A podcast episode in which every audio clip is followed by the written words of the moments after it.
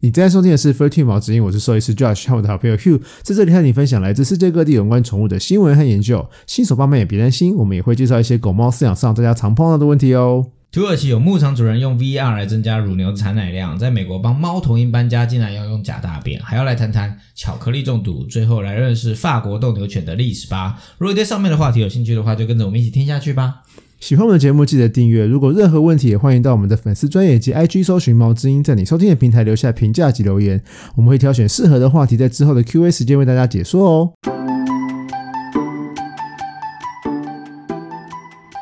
嗨，大家好，我是 Hugh， Hello，我是兽医师 Josh，欢迎回来。 太久没有录新闻了，我们的片头大概录了两百多次，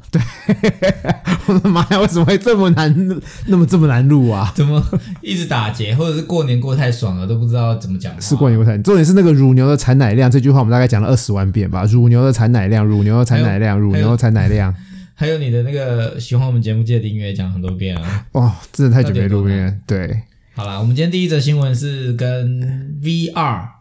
虚拟实境有关的新闻。对，今天这个新闻啊，是一月十二号的新闻，来自于土耳其。呃，土耳其有个农夫啊，用呃虚拟实境来帮乳牛增加它们的产奶量。要怎么用 VR 来？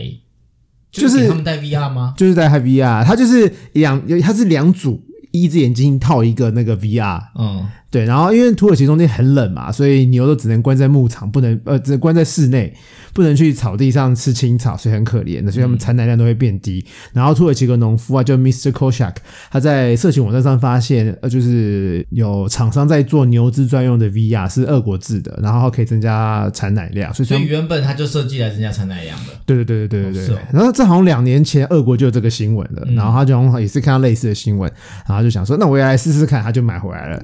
然后就帮两只牛试用，然后他用了十天，然后他说产奶产奶量真的有增加，本来一只一天可以生产二十二公升，然后用了 VR 之后变成二十七公升的牛奶，所以每天多五公升，这样子有划算吗？它才增加五公升，那 VR 要花多少钱啊？可是每天多五公升呢、欸哦，就一个冬天下来可能多很多可是很多每很只多。牛要一个呢。对，所以这是一大笔消耗。对啊嗯然后这你知道你知道他看什么画面？我觉得看的画面很酷，就是他们的画面就是一个牛在草地上散步，就是它散步的路啦，嗯然后就边散步然后边吃草，边散步边吃草。可是牛本人就只是在一个原地而已，它的画所以面，就是假装它在草原，就会让它们的奶量增加，品质变好。对对对对对对。然后又其实有研究显示等一啊，下嗯，我突然想到了，它就是那个叫什么啊？望梅止渴，就是它它可是它不有吃梅啦新鲜的青草，可对是对它对对看着新鲜的青草，就觉得自己在吃新鲜的青草，对对对对就对心情变好。我们望梅止渴这句成语的意思就是，当你很渴的时候，你吃不到喝不到水，但是你看那个梅子，你就你就会会产生。有流口水，然后可是他真的有吃到啊，他真的有吃到，可是是甘草吧？所以是成语我用的不对，但应该有一个类似的成语是跟这个有关。好，我不要对打断你继续。没有，就是他因为有研究发现啊，就是呃环境比较差的时候啊，然后像冬天啊寒流来的时候啊，乳牛的产的奶啊，跟它的品质啊量啊，跟品质都会受到影响。然后戴 VR 之后，用虚拟实境就会让他们讲想象哦，现在是夏天，然后还可以在户外散步，让他们心情变得比较开心，减少他们紧迫，所以更增加产奶量。然后那个那个 Mr. k o s h a k 说、啊，如果效果可以维持的话，讲每只牛真的都可以这样产量都增加的话，那他想要多进几台，让更多牛带 VR。我只是觉得就是划不划算啊，就是真的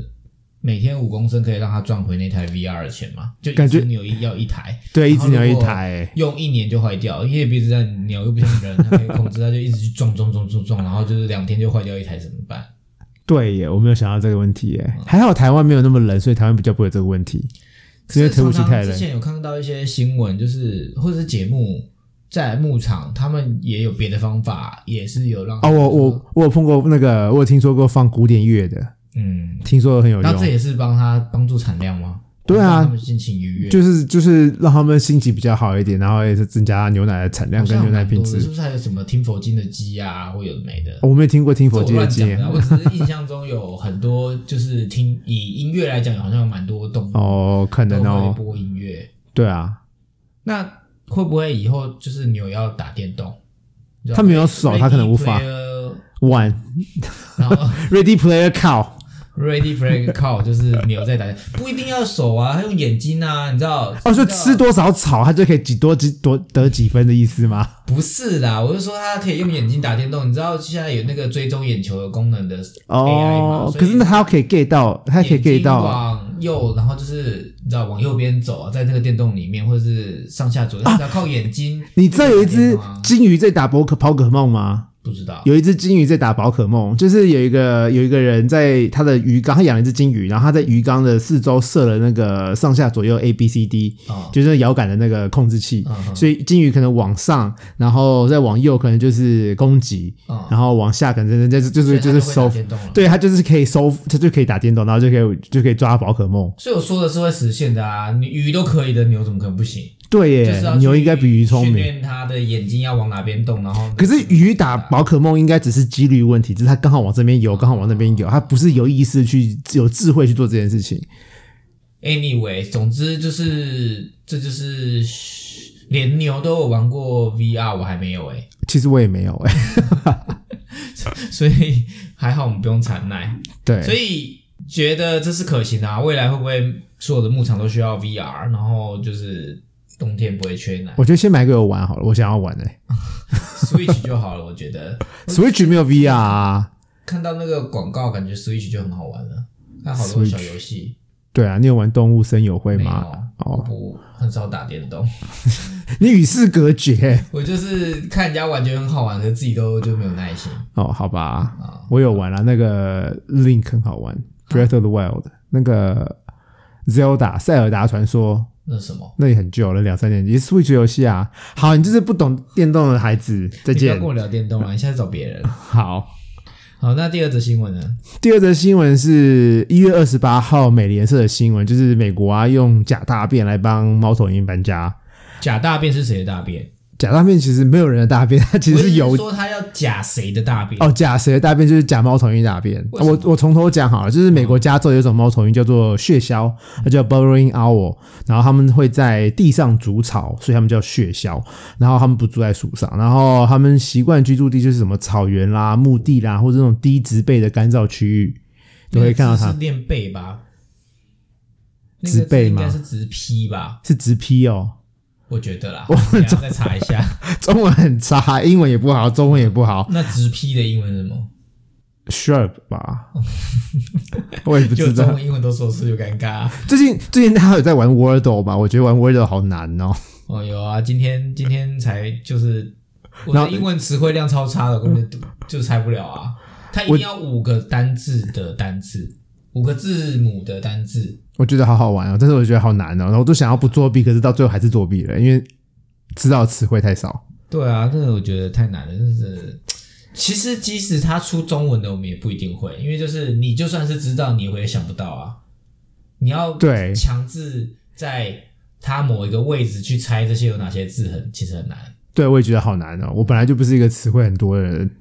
然后你要把那个 R 要在第三个位置，然后 A 要在第四个位置，什么什么什么什么之类的，然后就好难我哦。们要这么时事吗？然后聊这件事吗？对，为什么我们跑到这边来了？哦，因为讲 sharp。好，Anyway，我们回来然后。我先让我讲。好，就是另外顺道一提，就是这个东西它一月三十一号被收购，它只真的假的发一个小城市给他家人、家朋友、家人玩，然后他被那个《纽约时报》收购百多少钱万几百万美元，我靠，这至少有三就是它发明一个小游戏就有几百万美元欸的、好吧那你也去发明一个吧？我不会。好吧。好，你的啊那个回到我们的假学大校便，对，回到我们的学校，就是他们居住地方就是草原墓地跟那个低植批的干燥区域，对，然后他们喜欢住在有同伴的地方，然后他们喜欢成群结队的住在地上，所以有危险的时候啊，一只叫，然后就全部都会跟着飞走，然后因为他们很小只，他们非常非常小只。所以像什么土狼啦、凯尤迪斯啊、老鹰啊都会吃它们，然后因为它们的栖息地跟人类栖息地还蛮重叠的，所以就慢慢被人类占领了。所以科学家其实还蛮想要帮他们搬家的，然后找到了很多合适的地点，可是每次搬家每次失败，为什么呢？就是因为哦他们不能直接在选好的地方放猫头鹰下来，因为他们都会留不住，都会飞走。然后他们想到一个新方法。就在这些搬搬猫头鹰搬家过去之前，跟搬家去之后，开始都会放那个猫头鹰的叫声的录音带，对，然后他们会用针筒哦去到处呃喷假的猫头鹰大便，那你知道内容物是什么吗？这是什么？是油漆，就白色的油漆，然后就拿针筒到处去滴那个白油所以它只漆，要看着像就好了，它不用味道像。它就是看着像就好了。对对对对对，那但是他们有说为什么要用脚踏便，他们才愿意搬家因？为他们觉得那边就是原有猫头鹰叫嘛，然后有看到大便就觉得哦那边已经有猫头鹰住了，所以他们才愿意留下来。所以他们怕生，对不喜欢 lonely。对，就是肉那要确定那边已经有同伴才要去， 就是肉要熟一点，他们才愿意就不会怕生了。不好 笑吗？呃他不用看到本人吗？他们一定要看到大便就相信有那些人。对可是就可以让他们更说服他们留在那边吧，我猜。哦，对啊，然后他们就是二零一七年到二零一八年的时候，他们用这个方法帮四十七只血鸮搬家，然后搬到南加州圣地亚哥的保护地。然后科学家后来最近最近就是后来有在追踪他们嘛，这四十七只血鸮，发现大部分都成功定居下来，然后都有活下来，然后都有传宗接代，然后有几只飞走了，然后都没有活下来。哦对总之就是成功的用假大便来帮他们搬家成功。对我觉得这个实在是太酷了。刚刚在就是预录那个前面的时候，然后我一直念错，然后念就是帮他们搬家具，但但脑里还在家具， 不是搬然 家，后我一直念成家具，丢到底高。哪里有问题是打结？对，好，那这就是以上今天跟大家分享的两则新闻喽。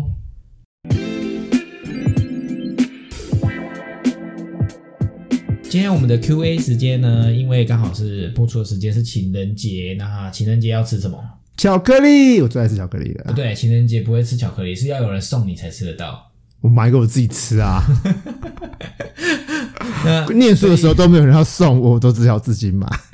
好可怜呐、所以今天是西洋情人节，那大家情人节快！乐！很多巧克力的商品出现在家里啊，那就是或者是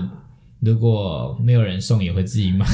那像我一样，嗯就是那巧克力对狗狗来说是有毒，我们之前其实，在那个我们跟王医师有讨论过这件事情。对有聊过。那所以巧克力吃了到底会怎么样？哦，对，我们今天就来细聊巧克力中中毒这件事情，就是呃，巧克力里面有两个化学物质对狗狗来说是有毒的，一个叫做可可可可碱，一个叫做咖啡因。可可碱就是 theobromine，然后咖咖啡因就是咖啡因，然后这两个呃。很类似啊，但是主要导致中毒的是 theobromine，就是可可碱的部分。那可可碱人类可以代谢，但是狗狗无法。然后基本上越黑呀、越苦的巧克力，可可碱的含量越高，像是可可粉啊，呃，尤其是料理用的呃可可粉，它们的或是纯可可粉，它们的那个可可碱的纯度非常非常高，大概每公斤会有二十六克，然后是那种集中十六克吗？二十六毫克，对不起，对不起，每公差斤很多呢每公斤有二十六毫克，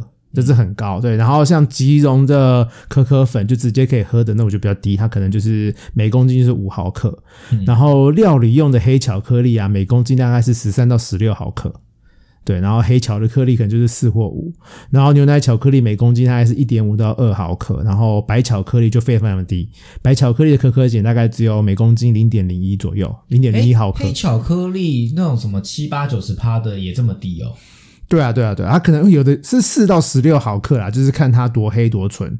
所以其实最严重的是做甜点的可可粉，纯可可粉，对，纯可可粉就算是跟即使你泡的那种即溶的也还好，就比较低一点，对啊，但是不要这样算了，你还是请兽医师帮你算，它是有不是应该说不要算，我意思是说，当你不小心被吃了的担心程度，哦，对对对对对对，就只要是白巧克力的话就比较还好，白巧克力就没有巧克力啊，就没有巧就克是力，糖啊。对对对对对对对对对，它就所以它的可可碱很少。嗯嗯嗯，其实网络上是有对照表啦，我们兽医师在用的时候也是有一个对照表可以用，就是几公斤的狗狗可以吃，呃，吃多少黑巧克力会中毒，然后吃多少牛奶巧克力会中毒，是有个对照表的。嗯，可是其实啊，就算没有中毒、哦，因为巧克力啊、巧克力制品里面还有些牛奶啊、油脂类、糖分这些东西，所以还是可能会让狗狗胰出脏现。炎，对，你还记得没错，就是会胰脏炎，会容易出现肠胃炎啊、胰脏炎的状况。嗯，对，而且因为动物不太能够代谢牛奶，它们通是那个 lactose intolerance 叫什么啊奶奶质不耐症乳糖不耐，哦，乳奶对乳糖不耐症，嗯，对，所以他们吃牛奶也是会肚子不舒服。对，那症状狗狗吃到可可碱、吃到咖啡因的症状比较轻微的话，可能就是会上吐下泻啦，可能会很渴啦，想喝水啦，然后尿尿会变多啦，然后会变得很喘啊，然后会变得坐立难安。坐立难安其实比较像比较是呃咖啡因造成的啦。然后严重的话会出现肌肉颤抖啦、癫痫啊、心脏衰竭的状况。然后看可可碱跟咖啡因造成的状况症状啊，不会立刻就有，有可能是好几个小时之后才会出现。然后因为可可碱在体内它们的那个呃残存的存留时间很久，它们消耗跟被代谢的时间很慢，所以它们在体内可以留很久，所以症状可能会维持好几天。说什么所以可可碱就是，所以你刚刚说那个要看吃了多少的对照表是跟公斤有关系，对，跟体重有关系，因为大家吃狗狗可以可以容忍量越多，对对对对，但是不要算了，让兽医师算。所以一就吃是不小心吃了，如果你担心即使没症状，就是还是要去问动物医院就对了，对，不是没症状管吃，多少？对，不不要管有没有症状，就是他一吃到，你一发现他吃到，赶快打电话跟我们说。嗯，对，那那还我可以怎们么做？就是假如他刚吃到没多久就会催吐啊，然后赶快把它吐出来，能越吐能吐出来就吐吐出来。嗯，对，那假如吃了一段时间，你才发现，可能你早上出门，晚上回家才发现，糟糕，一整盒巧克力被它吃掉，你也不知道它什么时候吃的。然后我们可能来医院会评估一下，看它状况，验个血啊什么什么之类的。然后呃，可能会给它吃活性炭，吃对活性炭可以干嘛？就是中毒毒性。综合毒性，中，我刚刚说什么？ 中毒毒性是什么？哦，综合毒性，那那跟有核有关系吗？没有关系，综合毒，综综合活毒性炭是可以吃的哦，对啊，有有液，我们有液态的活性炭可以吃。所以有人中毒也可以吃活性炭。我不知道哎、你知道我们以前就是为活性炭就会帮他们穿围兜兜，因为活性炭是黑的嘛，它就是炭嘛。嗯然后它是我们我们兽医院都会做成黑黑的，然后是甜甜的一个粘稠状的物质，那我们就会放在那个针筒里面，然后给狗狗吃。很多狗狗，大部分的狗狗都愿意吃啦，可是因为它们要吃的活性炭的量很大，嗯，对，就是一只小型狗可能就要吃几十 CC，、嗯就是量很大，所以他们可能吃一部分，另外一部分就要用罐子。然后可是因为你只要来的是一只博美，嗯或是一只马尔济斯，一只白色的狗，然后你要给它吃欧妈妈的东西，不所以能把它用脏。啊还是对对，所以我都会把我都会把那个看护垫剪一个洞，然后让它穿上去，像穿一个围兜兜一样，嗯然后从嘴巴塞塞塞塞塞，然后留下来的地方就想办法就是尽量不要留啦，可是至少可以用那个围兜兜接住。嗯，然后脖子部分就稍微清一清，至少还给主人的时候还是哎、还是白色， 还对，不会哎、白的进来，然后变成哦欧妈妈的回家。它啊活性炭好特别，我没有听过哎。所以就是你们会做这个处理，那还有嘞，因如果很严为重的话怎么办？它其实没有解剂，可可碱跟咖啡因没有解剂，然后因为呃可可碱跟咖啡因有点类似利尿剂的功用，所以它会让动物多渴多尿，它就一直想要喝水机尿尿，嗯所以它我们要就是我们会给它那个点滴，嗯，从静脉给点滴，然后就是增加它代谢的速度。反正就是要把它代谢掉，想办法。对对对对对，让它毒性毒性不要在体内残留。哦这是叫做什么支持疗法嘛？对对对对，就要支持疗法。那呃，咖啡因大家比较了解，所以它可能也不能喝到可乐或茶，是这个意思吗？对啊对啊，咖啡因对狗狗也不行，狗狗也无法代谢茶咖啡有因，含咖啡的饼干，含咖啡的茶，都不行含茶的饼干都不都是行的。危险的。对蛋糕或什么的，对咖啡因可能比较简单。那可可碱是只有可可有嘛，可可碱对啊，就是巧克力才会有啊，所以没可有可其他的东西有可可碱。对，应该是吧？然后那只有狗嘛，那猫呢？猫吃猫也不能吃，猫也不能吃所以狗猫都不能吃到可可碱跟咖啡咖啡因。的对对对对对，这制食品物。对。所以那狗狗跟猫猫它们情人节要怎么过啊？他们又没有在管情人节，都结扎了，不用过情人节 了，啊好刚刚是有吗？吓到我问这个问题。对，我要傻 眼，傻眼猫咪，我要怎么回答这个问题啊？没有情人啊，情人就是他主们有人，情人，你乱说。主人吗？狗跟猫还是狗狗跟狗狗还是会谈恋爱啊？他们都已经淹掉了，呃没呃好啦有不一定是恋爱啦，他们还是会有想要伴侣啊。那为什么你干嘛剥夺人家过情人节决定？你干嘛说人家没有伴侣？你干他嘛们说别被人他已经被淹掉了，他没有伴侣，他就不用啊。阉掉了还是可以有爱吧？我觉得动物狗跟猫不是一夫一妻制，所以我觉得他们应该没有爱这件事情吧。 你要谈到这么深哦。对啊，好深奥。我知道，因为天鹅啦、企鹅啦都是一夫一妻制嘛， 嗯，所以他们就是会认定。可是狗跟猫没有，他们就是多情种子啊，所以他不会们就。啊，人也是一夫一妻制，可是还是很多有多情种子啊。你干嘛这样说？但他们哎也有爱哎，，你说念书的时候，就是每次送巧克力，就是很多人就是一次每个人都送那种，我是没有遇过这种人，啊你怎么会有这种朋友？啊好坏哦，就乱是枪打 鸟。就是巧克力只能送一个人吗？当然啊，不然嘞，就朋友也送也可以吧？呃，如果你是否朋友的名义送可以，但是如果你是否乱枪打鸟的名义是不行的。哦这好渣哦，这怎么可以这么渣？哦，好吧，我对这个世界不 这了个故事应解该。不是你吧？不是不是哦我你，要赶快澄清一下，不然大家以为你很渣哦。我没有送过巧克力，我也没有收过巧克 力，大家可以送我好哦巧克力好，哀伤的故事哦。 超巧克力。好啦，祝大哭家情人哭节。快乐。今天我们品种时要介绍的是法国斗牛犬，我们没有介绍过斗牛犬吗？我们好像常提到它，也没有介绍过它哦。我们没有认真提过法国斗牛犬，没有 French 哦，我们有 Bulldog，讲过它的新闻，对对对对但是没有对介对绍介绍这个品种。没有没有，对对对对对对对。好，那法国斗牛犬要跟我们 到法国斗牛犬要跟我们介绍什么？法国斗牛犬的最原始的雏形啊，其实是英国斗牛犬。那呃，在古时候啊，就是英国 Nottingham 地区、诺丁汉地区的蕾丝边支工人很喜欢养小型的英国斗牛犬，然后他们几乎是把它们当成呃吉祥物一样在饲养。然后到了十九世纪中期啊，英国工业革命开始之后，传统产业啊，像是蕾丝编织这一类的啊，都被排解，所以他们就只好搬到法国继续开继续做他们的蕾丝编织的工作。那因为呃，法国就是英国过个海就到法国了嘛，所以很多工人搬到这边来，然后他们也把他们饲养的小型英国斗牛犬带去那边。然后到了英国去之后啊，就除了工人喜欢之外，英法国的上流社会也开始喜欢这个品种，所以呃，在咖啡厅啊，在舞会啊，在宴会啊，在 party 啊，都会看到呃法斗的出现。那你没有讲到它英国斗牛犬跟法国斗牛犬有什么不一样？英国斗牛犬就是呃都是他们两个都是扁脸啊，但是英国斗牛犬耳朵比较垂，然后比较壮，然后比较嗯大只一点，然后法国斗牛犬比较小只，小只很多。然后他们的耳朵最差别最大就是耳朵啦，就是法国斗牛犬耳朵是尖尖的，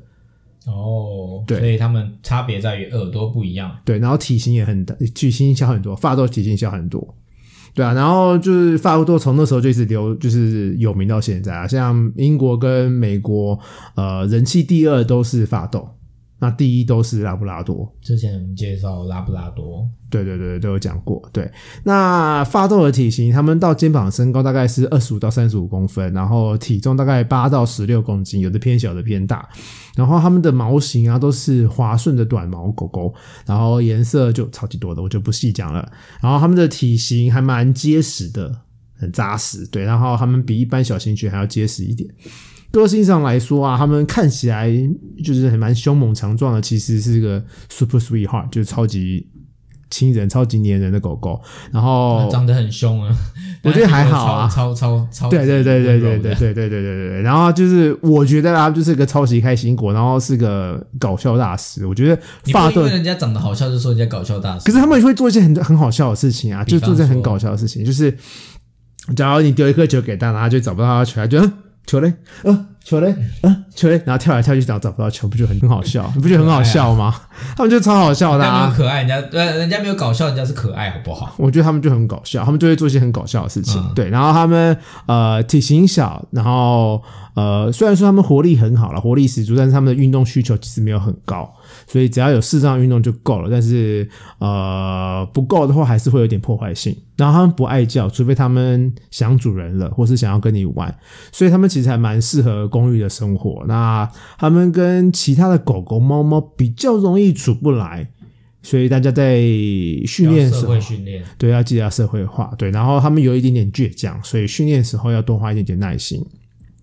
所以听起来是就是蛮适合居家饲养的一种品种。对啊，对啊，没错没错。台湾是不是很多都是发豆有英豆吗？台湾发豆比较多，英豆比较大只，所以英啊因豆为比较啊我少，其实常听到的是发豆，对，发豆我好像没有很听多过，英豆诶、欸对，英豆比较少，发豆超多，发豆真的那超在美多。国是都有吗？还是美国美国都有啊，也是某个品种比较多吗？发豆。我之前在家的时候说发豆很多，发豆是因超为英多。豆长，因为耳耳朵垂下来不可爱吗？为什么没有啊，英豆也很可爱啊，是哦，英豆只是因为比较大只啦，嗯，对啊。然后我们讲健康好了，好，就这最重要的有没有红颜薄命？其实还好诶，就是他们有几个比较大家需要知道的健康问题，就是一，他们皮肤容易过敏，嗯，对，然后所以他们可能是食物过敏啊，可能是环境过敏，可能是跳蚤过敏，总而言之，他们就是容易过敏。嗯所以大家在养它们的时候，呃，要多加注意一下它们皮肤的状况。然后，呃因为会容易过敏，所以它们也容易出现皮肤感染的状况，尤其是它们脸皱褶的部分，然后就湿哒哒，然后又皱褶在藏在里面，所以很容易其实发霉，然后一些细菌感染。所以大家在帮它们擦脸的时候，记得把那些皱褶要啊擦干净。好难哦。就洗澡的时候那边也要擦干，然后每天就是要定就期，是他们要先拉完皮才可以洗澡，呃是不要，是洗完澡要把皮拉开，然后这样子擦很干像。那个你知道很胖的人，他洗澡的时候把那个裂缝、那个皱褶打开的意思一样，不然那个里面都会你知道塞塞，就是有这 个。卡通不都会演，就是肥肉里面可以藏什么卷台器啊，藏包子啊所什以他么们的。的皱褶不是肥肉，对不对？就是他们天生就是会有这些皱褶。对啊，天生就会有这个皱褶啊，对。然后因为他们好辛苦哦，对啊，像就是鼻，瘦子也要先开来洗。对啊，他们身材再怎么好，都还是会有皱 褶。对，好可爱。然后另外一个最重要的问题就是我们之前讲过很多遍的，就是他们有短偶，他们有短吻症候群这个问题。那所有扁脸的狗狗、猫猫都会有这个问题，嗯像是英国斗牛犬啦、波士顿斗牛犬啦、八哥啦、西施啦、北京犬啦、波斯猫啦、英国短毛猫啦，巴拉巴拉巴拉一堆都有这个问题。那发抖也是。那再提醒大家一次，短吻症候群是由四个问题组成的。第一个是鼻孔鼻道狭窄，第二个是软腭过长，第三个是喉囊外翻，最后一个是气管发育不全。那这四个问题会让他们吸气的时候吸不到氧气，然后吐气的时候也无法将肺脏累积的二氧化碳呃完全呼出去，所以他们要很用力才能吸气，很用力才能吐气，所以他们。夏天啊，过热啊，运动过高的时候，其实容易换气不足，容易就是缺氧，对，容易缺氧，然后他们体温调节能力也比较差。对，所以大家在呃养它们的时候要稍微注意一下这个状况。然后我现在觉得，其实嗯，发豆鼻孔有越来越小的状况，就是几乎变成一条线了，还蛮多都需要手术去帮他们矫正这个问题的。对，然后他们的鼻子也越来越短，然后他们的软腭越来越长，所以都会卡到后面，所以他们呼吸会有出现的呼噜呼的声音啊，或是晚上睡觉会打呼啊，其实不是因为他们想，而是因为他们的因为出现就是他们的喉咙有畸形的状况嘛，就是他们软腭过长，软腭被吸到气管才会出现的呼噜声，所以他们其实不是因为可爱出现那个声音，而是因为他们先天的疾病。对造成的，所以那个那个呼噜声其实会影响他们的生活啦，所以要是可以手术去呃协助他们的话，大家可以带他们去让兽医师评估一下需不需要做手术。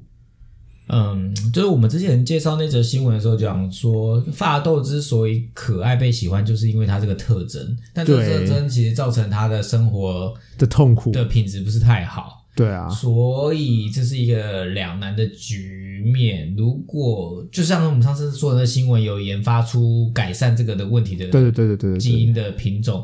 那可能如果都养那一种，可能会越来越好一点，对他对们啊来讲。对啊可是好像就会有些人就是只想追求这个可爱，就会越来越短。我对相信你刚刚说越来越短，应该是基因越来越平，越来越平，让它越来越可爱，但是就造成它呼吸越来越困难，对啊对啊很对痛啊，苦诶、就像是你现在疫情，大家戴两层口罩都吸不到，一层都吸不到，有人还戴两层，那还戴他们可能就是每 N95 天戴两层或三层或六对层在对对对对在在生乎活。对就想一想，你其实觉得它蛮可怜的，所以呃，就是虽然我们介绍这个品种，然后它们真的很可爱，但是就是尽量还是不要追求短吻，或者是越短越好。如果真的要养的话啦，然后尽量选长一点的，是吗？有这种鼻子长长一一点点，或鼻子鼻孔大一一点点的，，对要不然它活得很辛苦，然后你可能也非常需要花钱去医治它，有对如果它出现疾病或缺氧啊，有的没的。对所以如果真的要的话，就是可能要尽量挑好，就是鼻纹长一点，鼻孔大一点。那如果最好是就是领养一些呃有混到它的品种，长得有一点点像的就好了。对，可以可以。 那以上就跟大家分享，那今天节目就到这边啊。如果喜欢我们的频道，记得订阅跟分享，那就下次见喽，拜拜，拜拜。